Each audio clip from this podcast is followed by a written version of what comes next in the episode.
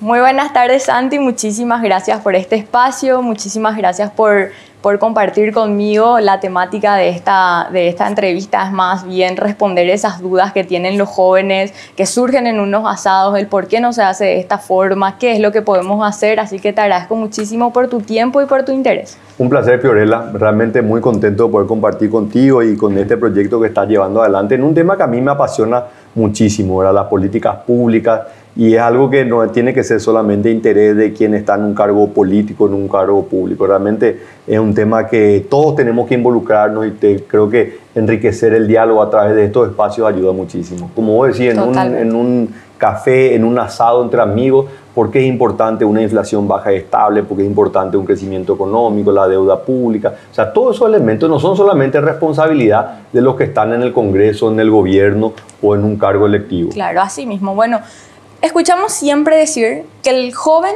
es el encargado de trazar el futuro y es dueño del futuro, pero muchos de nosotros decimos, ok, sabes que esta va a ser mía, voy a, voy a tratar de cambiar el Paraguay y después te encontrás con la pregunta del cómo, ¿verdad? ¿Cómo empiezo? ¿Dónde empiezo? ¿Dónde empiezo? ¿Qué tengo que hacer? ¿Me tengo que capacitar? ¿Tengo que formar mi propio criterio primero? ¿Tengo que ser contralor? ¿Tengo que ver dónde están las matufiadas del gobierno? ¿Qué es lo que vos pensás que el joven tiene que hacer hoy para trazar ese futuro hacia el país que Yo soñamos? creo que lo, lo, más importante es preocuparse del entorno en donde vivimos. ¿verdad? Yo creo que esa es una de las principales particularidades de generar ciudadanía, de tener una sociedad civil cada vez más involucrada. Uh -huh. Si yo soy una persona que me va bien en mi trabajo, si me va bien en mi familia, pero ahí termina mi preocupación, no estoy contribuyendo con la sociedad y con mi entorno. Uh -huh. Lo primero que tenemos que entender es que tenemos todos, por más pequeños que seamos, por más jóvenes, adultos, mayores, con formación o sin formación, todos tenemos la capacidad de influir.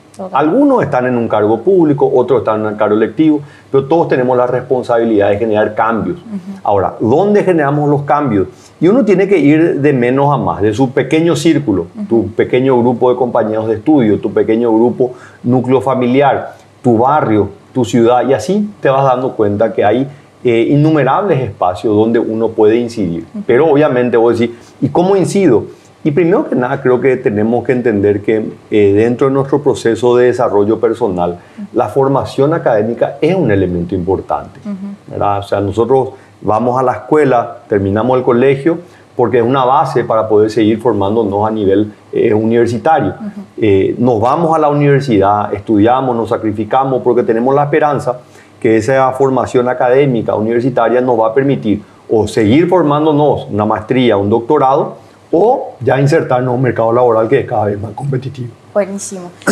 Me acuerdo una vez que estaba hablando con una profesora y siempre de repente unas influencias de familiares y demás. Yo digo, mira, realmente yo no me quiero meter en lo público. ¿Para qué me voy a meter en lo público si, si puedo, qué sé yo, seguir con el trabajo familiar o demás?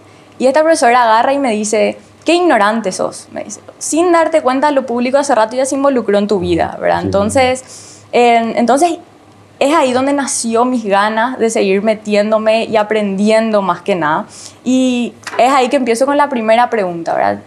En tu opinión, ¿qué opinas de la estructura del país? ¿Qué opinas? ¿Es una, una estructura eficiente? ¿No? ¿Y cuál es la estructura que vos propondrías? Paraguay, y acá hay un, una mirada súper histórica desde la época de la independencia, podemos mirar desde hace 150 años cuando terminó la guerra de la Triple Alianza, o podemos mirar reciente, la historia más reciente de los últimos 30 años. Y cada episodio tiene sus particularidades y la podemos analizar en su justa proporción. Pero para no hacer largo el análisis, miremos solamente los últimos 30 años.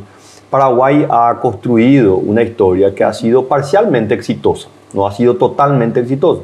Si miramos de los números meramente económicos, en estos 30 años la economía ha venido creciendo, el Banco Central ha implementado una política monetaria seria, responsable, con una visión a largo plazo, que son los fundamentos de una economía. Pero no es suficiente, ¿verdad? La estabilidad macroeconómica es una condición necesaria, pero no suficiente para el desarrollo económico con equidad social, que es lo que buscamos. Todo país lo que busca es desarrollarse, pero también que haya un ambiente de equidad, que todos tengan la oportunidad, no solamente los que fueron a un colegio privado van a poder ir a la universidad, no, también el que fue a una escuela pública que pueda ir a la universidad y tenga las mismas oportunidades. Donde no ha sido exitoso nuestro diseño institucional es en la formación del capital humano. Uh -huh.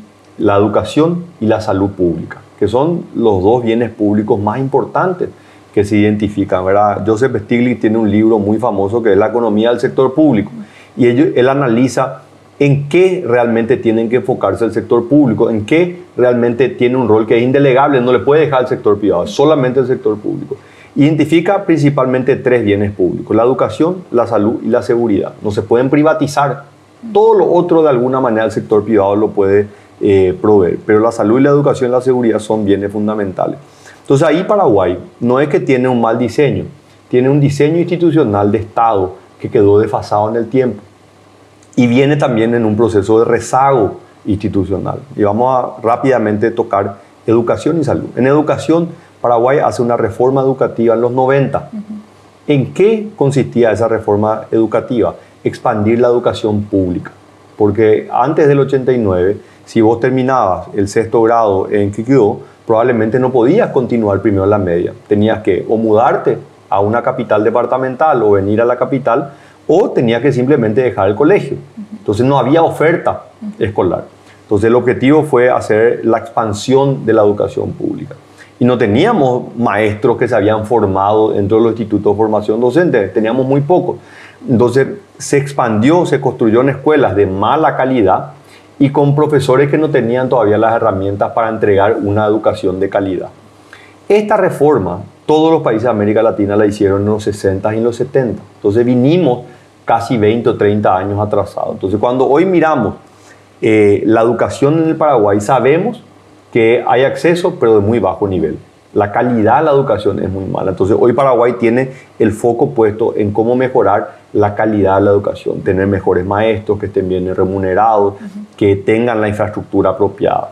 Entonces, eh, ese es un tema central cuando analizamos eh, la estructura, la burocracia, cómo está. y lo mismo, para terminar nomás, y lo mismo rápido en materia de salud, nosotros tenemos un diseño institucional de salud pública que es el mismo de los años 60, que estaba diseñado para un Paraguay de 1960, con una población del Paraguay de 1960 y con un tipo de enfermedades de 1960. Evolucionó, cambió, pero nosotros no nos actualizamos en esas áreas. Sandy, entiendo que estos son puntos focales, ¿verdad? Tanto cuando te escuchábamos a vos unos años atrás, como le escuchamos a cada persona que está en los mandos superiores hoy hablar de educación, salud, seguridad. Son temas centrales que están en, la boca del debate de, todo, de todas las personas, pero ¿por qué realmente no vemos ese cambio? O sea, yo sé que es un cambio progresivo, pero de repente, bueno, manteniendo la temática en un asado, vos agarrás y decís, ¿por qué no podemos tener una educación como la de Estados Unidos? Y son, ¿Qué es lo que hace eh, falta? Porque en realidad son las políticas públicas que mayor compromiso requieren de largo plazo. Tienen que ser políticas de Estado, no pueden ser políticas de gobierno.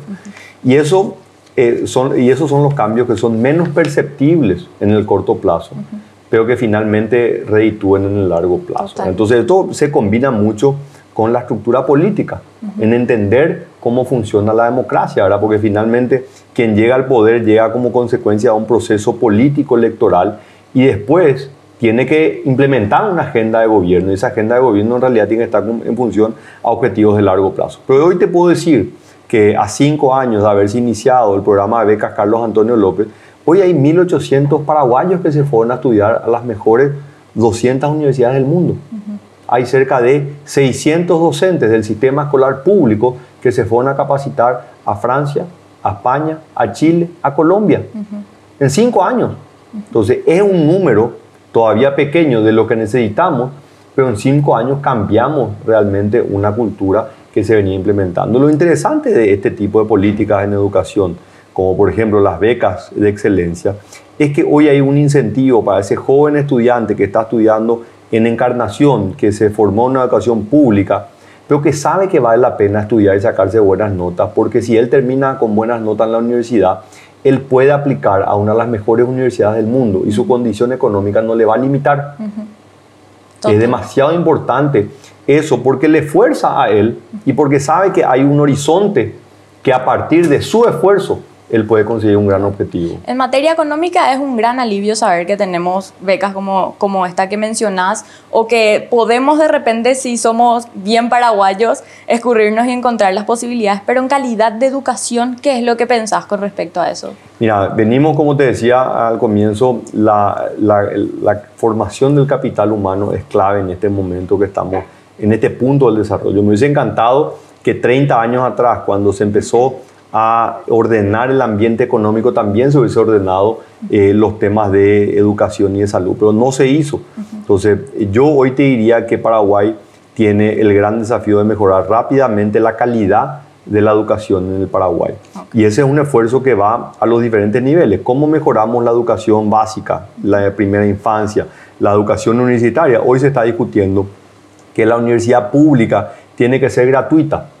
Pero sin embargo, cuando vos te vas a los cursos probatorios de ingreso en la nacional para medicina, ingeniería, derecho, arquitectura, principalmente encontrás alumnos de colegios privados. Entonces, en realidad hay un serio problema que tenemos que trabajar en la educación escolar básica.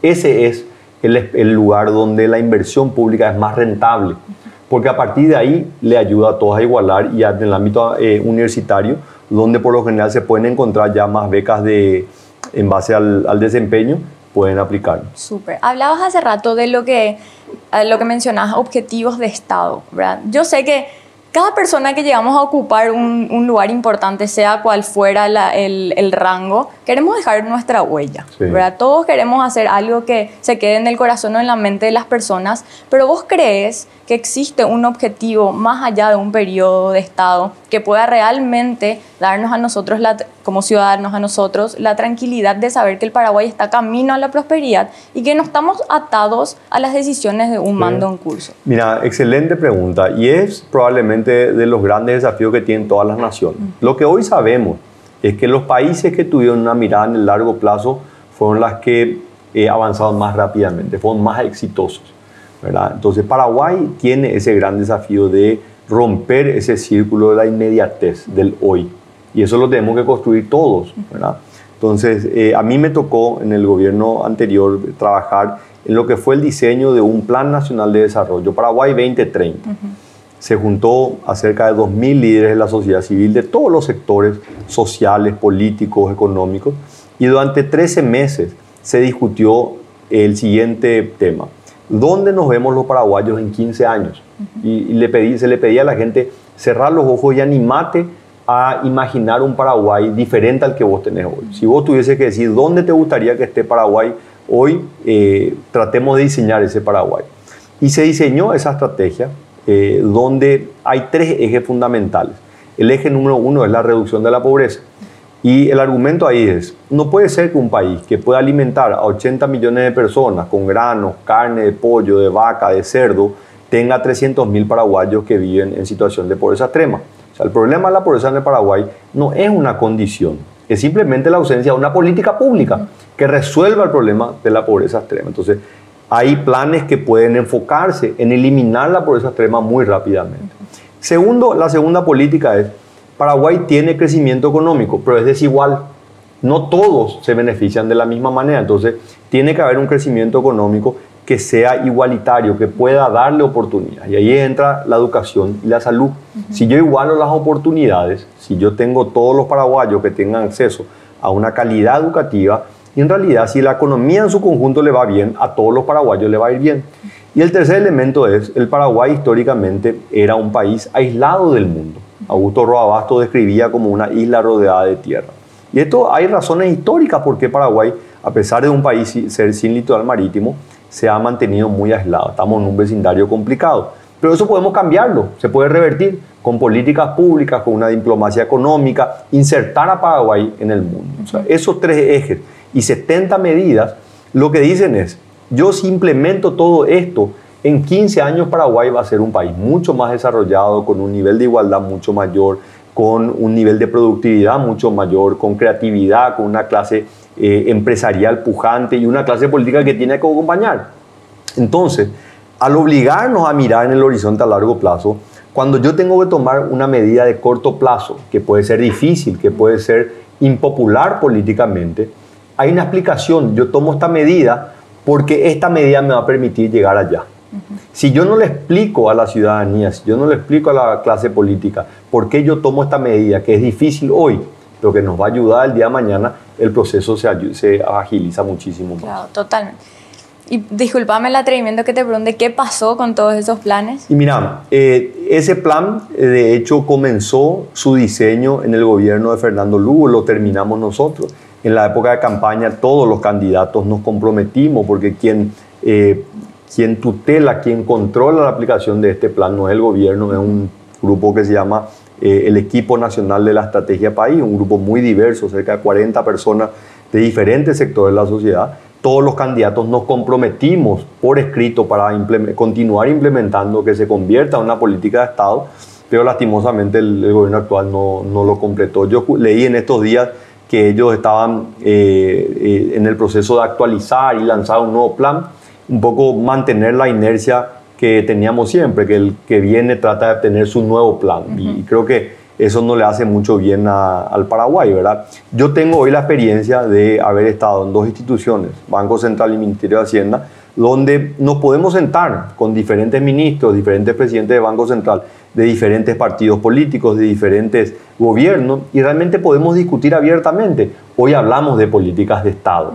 ¿verdad? Ojalá que el día de mañana también podamos tener eso mismo en materia de educación, de salud, de seguridad. Claro. Sería bueno que de repente estos planes que tienen una visión futurística de que, que, va a mejorar ampliamente la calidad de vida de todos los paraguayos, sea algo que se quede como un sello, ¿verdad? Que ni siquiera cualquier, o sea, cualquier persona, eh, nuevo presidente, nuevos ministros, no puedan tocar, ¿verdad? Pero en, en común acuerdo con todas las personas que ya pasaron. Pero, por eso es importante que tengamos una sociedad civil más involucrada, que entendamos que por más que yo esté en mi negocio y tenga mi empresa, si no hay una política pública seria, responsable, y finalmente me termina perjudicando, ¿verdad? Porque a mí me puede ir muy bien y le puedo enviar a mis hijos a un colegio privado, le puedo enviar a mis hijos a un hospital privado, pero si mi comunidad no pasa bien, y el día de mañana una persona por necesidad le va a meter un cuchillo a mi hijo para sacarle el celular, Totalmente. Cuando ese chico probablemente tuvo que caer en la delincuencia porque no tuvo las mismas oportunidades de tener una educación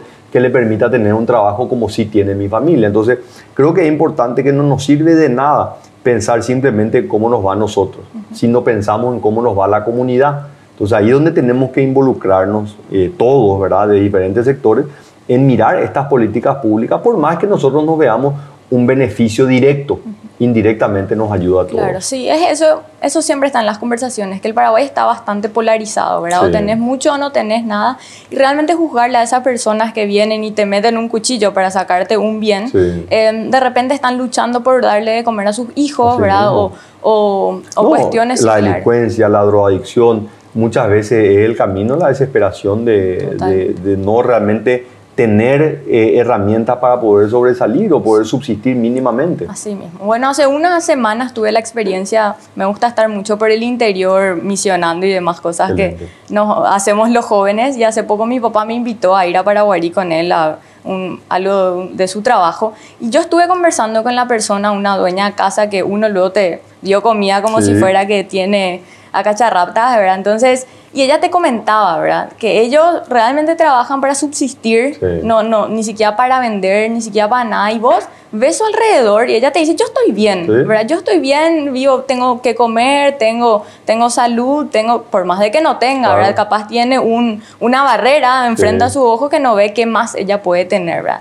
En, hilando eso, esa historia con la siguiente pregunta, ¿qué, qué pensás vos acerca de, que la pobreza es una cuestión cultural y qué influencia política tiene el Paraguay con relación a, conseguir la prosperidad que tanto buscamos? Mira, eh, voy a empezar primero con un, un, ejemplo, una anécdota que me tocó a mí. ¿verdad? En algún momento de mi vida profesional me fui a trabajar a, Washington y viajaba mucho a África, era responsable de países en África y visité por tres años eh, cerca de seis países en África y en cada lugar que llegaba me bajaba el avión, recorría y decía qué país bendecido tenemos los paraguayos y qué gente realmente bendecida tenemos, porque ahí realmente empezás a valorar la riqueza que hay en recursos naturales, en tierra, en personas, eh, una eh, sociedad bastante homogénea, ¿verdad? Étnicamente no tenemos eh, grandes diferencias como lo puede tener un país como Bolivia, que tiene una población eh, indígena muy importante, o países en África donde los colonizadores se fueron y unieron países geográficamente con culturas que son totalmente diferentes, ¿verdad? Me tocó, por ejemplo, un país como Guinea-Bissau, donde convivían dos tribus, ¿verdad? Que hablaban idiomas diferentes y tenían culturas diferentes, pero dentro de la misma república. Entonces es muy difícil generar realmente ese nivel de, compromiso social. Entonces cuando mirás el Paraguay, vos mirás esto eh, que bien vos decís, cuando vos te vas al interior, encontrás personas de un corazón tremendo, una generosidad, puede no tener la formación académica, pero tienen una cultura de valores tremenda. Entonces, creo que ahí hay un valor tremendo que es el valor de la familia. Nosotros cuando comparamos con sociedades diferentes eh, en la región, tenemos una cultura de valores familiares mucho más importante. Y esto hay quienes dicen que vienen eh, muy arraigados de la cultura guaraní. Los guaraníes tenían esa gran eh, valoración sobre la familia. Pero nosotros tenemos que ser conscientes que tenemos que unir esa educación de valores y principios también con una formación mínima, digamos, desde el punto de vista académica. Entonces, Paraguay se quedó rezagado en el tiempo por la ausencia de esa formación eh, educativa. Y tuvimos 35 años el gobierno de Stroessner, donde Paraguay invertía 1% del PIB, poquísimo, casi nada. Empezamos a recuperar a partir de los 90, pero como te decía, el foco era la cobertura, reforma que hicieron otros países en los 60, los 70. Hoy tenemos que concentrarnos en la calidad de la educación. Nosotros, esa es la clave que le va a permitir a este 75% de la población menor de 40 35 años que se pueda insertar a un mercado laboral que antes de la pandemia difícil, después de la pandemia va a ser todavía más difícil. Totalmente, o sea, nosotros hoy vemos familias en el interior del país, los cuales no quieren llevar a sus hijos a, a conseguir esa, esa, educación que tanto mencionas, pero ¿por qué? Porque necesitan ponerle a trabajar a su hijo. Es sumamente simple. ¿Cómo, o sea, y, te digo más sobre ese punto que vos decís, ¿verdad? Eh, también la ausencia de tener una calidad en la educación, y esta es una responsabilidad también del Estado, ¿verdad? Porque el Estado es el que autoriza quién puede prestar eh, una educación universitaria, ¿verdad? Y ha decaído mucho, en realidad, eh, todo este tema de las universidades de garage generan un enorme eh, impacto negativo sobre la población. Porque imagínate que vos sos un chico que se fue a una universidad pública, no pudiste entrar a la nacional porque la nacional es súper competitivo, se van por lo general personas que tuvieron mejor educación escolar te tenés que ir a una escuela privada, tenés que trabajar de día para estudiar unas pocas horas de noche, pagás mucho, terminás después de cinco años, por lo general es el primer miembro de una familia que termina la universidad, todos se emocionan, la abuela viene, se sacan fotos y al día siguiente ese joven está en el mismo trabajo con el mismo salario que tenía. Claro. Entonces, ¿cómo le entusiasmamos para decir, no, no, vaya a la universidad si tenés un primo, un tío, un amigo que se fue a la universidad y no le sirvió nada? Claro. Porque en realidad lo que te habilita a tener un mejor trabajo no es el papel, es el conocimiento que tenés en la cabeza. Entonces, por eso que es tan importante enfocarnos en la calidad en la educación y el rol que tiene el Estado y la política pública, es que el CONES, cuando tiene que habilitar a una universidad, realmente le exija los requisitos, porque si no puede frustrar no solamente los sueños de una persona, los sueños de toda una generación que van a ir a estudiar y finalmente tienen que competir contra alguien de una universidad eh, pública que tuvo una mejor eh, educación o alguien del exterior. Hablando ya de la universidad es como ir a un, nivel superior, ¿verdad? Nosotros realmente hablando con la gente, vos, vos te topás con comentarios de la gente diciendo no puedo trabajar, no puedo estudiar si tengo que trabajar. ¿Cómo rompes esa barra de los padres que le obligan a trabajar a sus hijos? con, pensamos, subsidios, pero ahí entras otra vez dentro de un círculo de asistencialismo que, que, de repente puede convertirte a Argentina, ¿verdad? De, la gente que se queda tomando té un lunes a la mañana esperando que el gobierno pague, ¿verdad? sí, ahí te digo, ahí hay realmente un, una, también un tema de discusión, ¿verdad? Que puede no sonar muy popular, ¿verdad? Pero países que han avanzado muchísimo más como Singapur ya lo tienen súper eh, incorporado dentro de su propia cultura. Ellos dicen no todos tienen que ir a la universidad. En realidad la universidad es una línea de formación, aquel que quiere eh, especializarse en la formación académica, la investigación, que vaya a la universidad. Pero en realidad tu primer lugar de capacitación tiene que ser algún tipo de mandos medios. Lo mismo pasa en Alemania, ¿verdad? Alemania es un país súper desarrollado, pero ellos tienen sistema, este sistema, el famoso sistema dual, que cuando termina un joven eh, el colegio, ya tiene una formación básica en electricidad, en mecánica, en refrigeración, que le da una entrada laboral muy, pero muy rápido. Y lo que pasa ahí es que muchos pueden empezar un trabajo ya con esa formación y luego dicen, bueno, ahora yo me voy a eh, hacer una formación eh, universitaria. Si soy una persona de escasos recursos, pero tengo la formación suficiente, puedo conseguir una beca. El gobierno tiene que darle. En el caso de Paraguay también se han desarrollado estas becas para estudiantes universitarios a nivel local. Aparte de Becal, que es internacional, también hay las becas de Itaipú, ya está eh, el Ministerio de Educación también tienen este, estas becas. Entonces, creo que eh, esa es una respuesta al decir, si vos sos un joven que tuvo una buena una educación escolar, querés realmente estudiar, venís de un origen humilde, el Estado te tiene que dar la posibilidad, no un subsidio, es darte la posibilidad de estudiar de la misma forma que lo podría hacer alguien de la clase media. Totalmente. Y bueno, avanzando un poco más en los temas, pero igual centrándonos en la clase eh, más baja del país, ¿qué vos pensás con, con relación a esa frase que siempre está en, lo, en, en, las conversaciones, ¿verdad? ¿Por qué el Estado no se maneja como un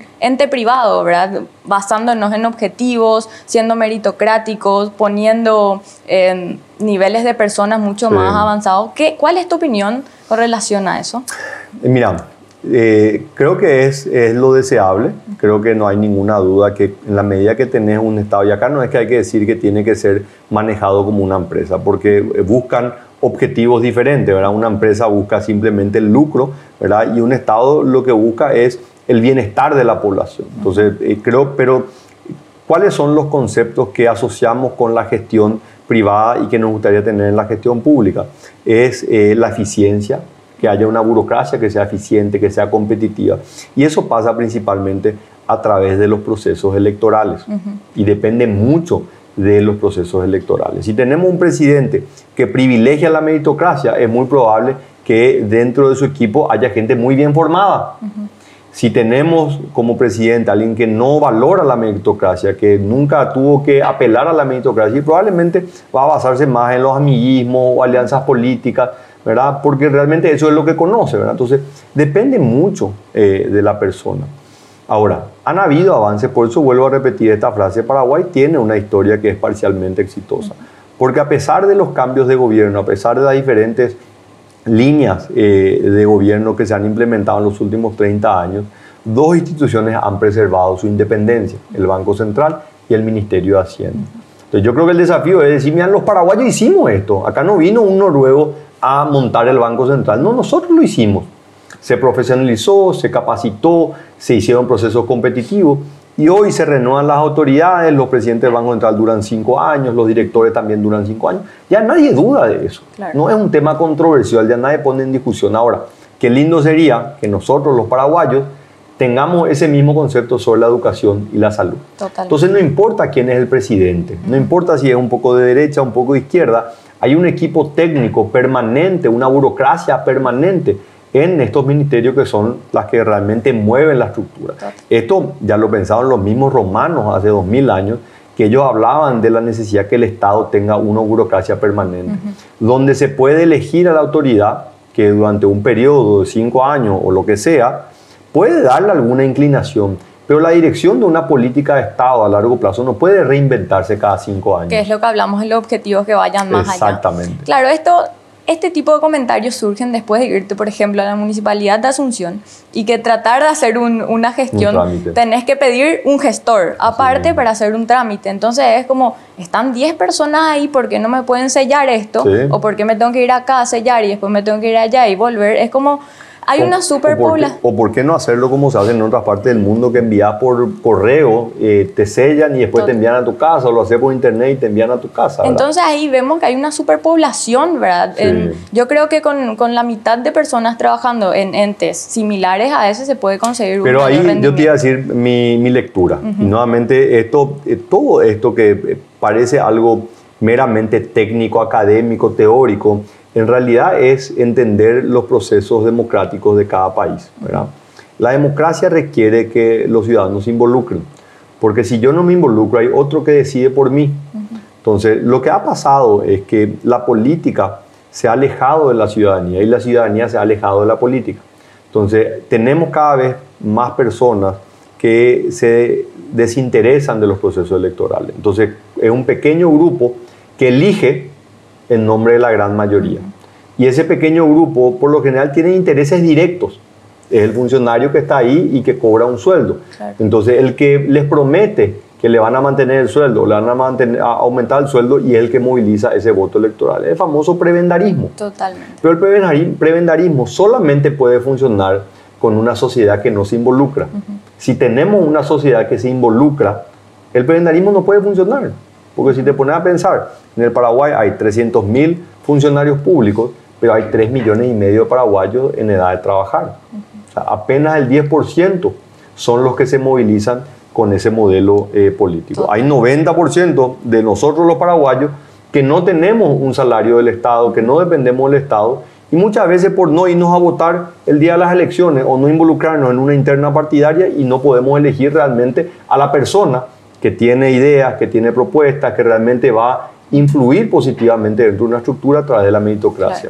Y hoy estamos hablando mucho de una reforma del Estado en múltiples sentidos, ¿verdad? De ahí van tocando todo lo que es la estructura, el organigrama general del Estado, en donde, por ejemplo, surgieron ideas como unificar secretarías o ministerios que están solapándose en actividades, o, por ejemplo, el caso de se me rompió el caño, la SAP, pero MOPC es el que te, te, vuelve a poner a punto el, el asfaltado, ¿verdad? Entonces, ¿Qué vos opinás que popularmente, o sea, va a afectar popularmente, obvia, o sea, en todos los sentidos, ¿verdad? Va a tener una fuerte influencia política atrás de eso, porque la mayoría de las personas trabajando mayoría digo en mi rol de de repente ignorante en este sentido, están ahí por un cargo político. ¿Vos decís que los políticos hoy van a tener las agallas para reducir esa cantidad de personas en los ministerios sobrepoblados? Yo creo que no va a ser algo natural. Ellos no, no van a obviamente ir en contra de sus intereses,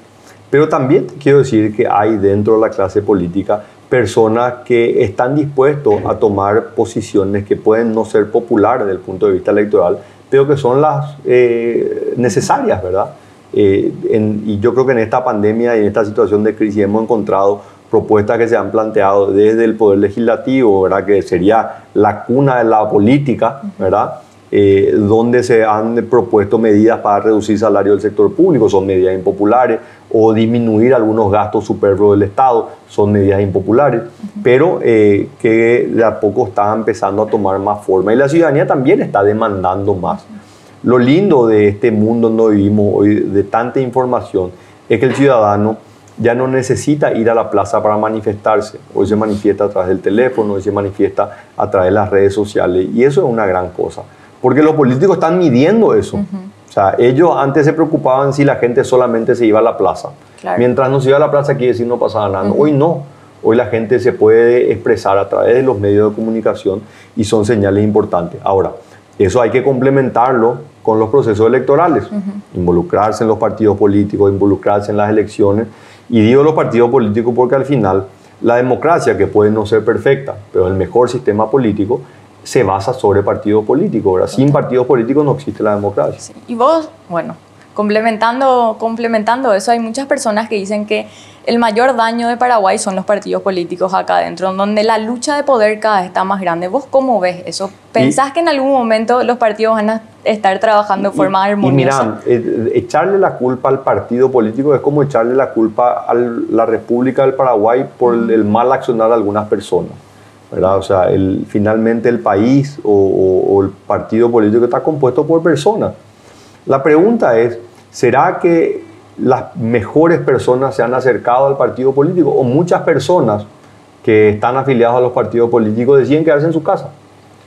¿O eh, le impidieron venir? ¿verdad? Yo te puedo decir que eh, en esto también hay mucho de indiferencia a los paraguayos. Y nuevamente, y hablábamos de esto fuera del aire, en el Paraguay hay gente de una tremenda formación académica y una eh, formación moral y ética altísima.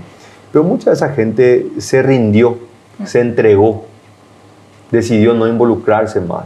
Y, yo creo que eso es lo que le hace daño a, la democracia, a los partidos políticos. Entonces, nosotros necesitamos que los ciudadanos peleen contra las malas prácticas, que nos entreguen, ¿verdad? Porque si vamos a tratar de cambiar las malas prácticas y ante la primera adversidad nos vamos a nuestra casa y nos quedamos ahí y siempre decimos, no, no se puede cambiar, y tenemos que resignarnos a tener un país que realmente va a retroceder en vez que avanzar. ¿verdad? Paraguay va a avanzar en la medida que los paraguayos que creamos que podemos contribuir, con, que, eh, luchamos, tratamos de contribuir y si nos caemos nos levantamos y seguimos luchando. Sí, Santi, en todo este transcurso que en lo público que estuviste recorriendo, ¿qué fue lo más difícil que te tocó vivir? Mira, vos sabes que para mí fue una experiencia maravillosa. Eh, solamente tengo eh, memorias lindas de lo que fue el proceso de campaña. Fueron seis meses eh, muy intensos de, recorrer el país, de conocer muchísima gente, de aferrarme a, a, un mensaje que era un mensaje, yo no necesito hablar mal de nadie, yo quiero hablar de lo que yo quiero hacer en términos de política. Entonces, eh, fue un proceso para mí súper positivo porque me tocó ver desde una situación donde al comienzo había mucha resistencia sobre mi candidatura hasta el día de las votaciones que perdí por 50 mil votos, era muy poco, realmente eh, una diferencia de, 5%. Entonces eh, ahí capaz que la adversidad y el desgaste emocional y el desgaste físico fueron más que compensados por las experiencias que me tocó vivir y el enriquecimiento personal que, que te da poder tocar de primera mano realmente cómo está viviendo el Paraguay y cómo se está transformando el Paraguay. Súper bien. A lo largo de esta entrevista estuvimos hablando de las posibles mejoras que se, podría, se podrían realizar en el país, pero me gustaría ir finalizando con, con la siguiente pregunta. Si pudieras cambiarlo todo, ¿qué tres cosas no cambiarías? No cambiaría eh, la, la, cultura paraguaya con respecto a la familia. No cambiaría eh, la, simpatía y, la buena onda que le pone el paraguayo.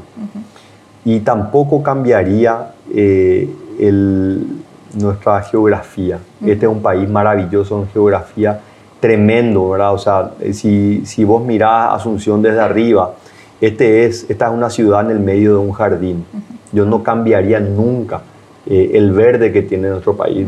Por más desarrollo y tecnología que nos puedan ofrecer, creo que esto eh, tiene un beneficio tremendo en calidad de vida. Entonces, no cambiaría nuestra familia, no cambiaría esa buena onda que le ponen los paraguayos y, no cambiaría nuestra geografía que es tan rica en recursos naturales. Sí, genial. Es como el valor agregado que tiene el país. Así mismo, es nuestra marca. Así mismo. Bueno, y como, como broche final me gustaría que puedas brindar unas palabras a esos jóvenes que están ahí, que no saben si se quieren meter en lo público, si no bueno, como un empujón o unas palabras como Santi y Peña en Bueno, yo creo que lo más importante es sentir eh, las ganas de querer colaborar. Eh, cuando uno habla de políticas públicas, cuando uno habla de la política en general, no tiene que pensar que esto es solamente competencia del que está en un cargo electivo o quiere ser candidato, no es solamente responsabilidad del que trabaja eh, en el sector público, es una responsabilidad de todos. Todos tenemos que colaborar, todos estamos obligados a colaborar. El servicio finalmente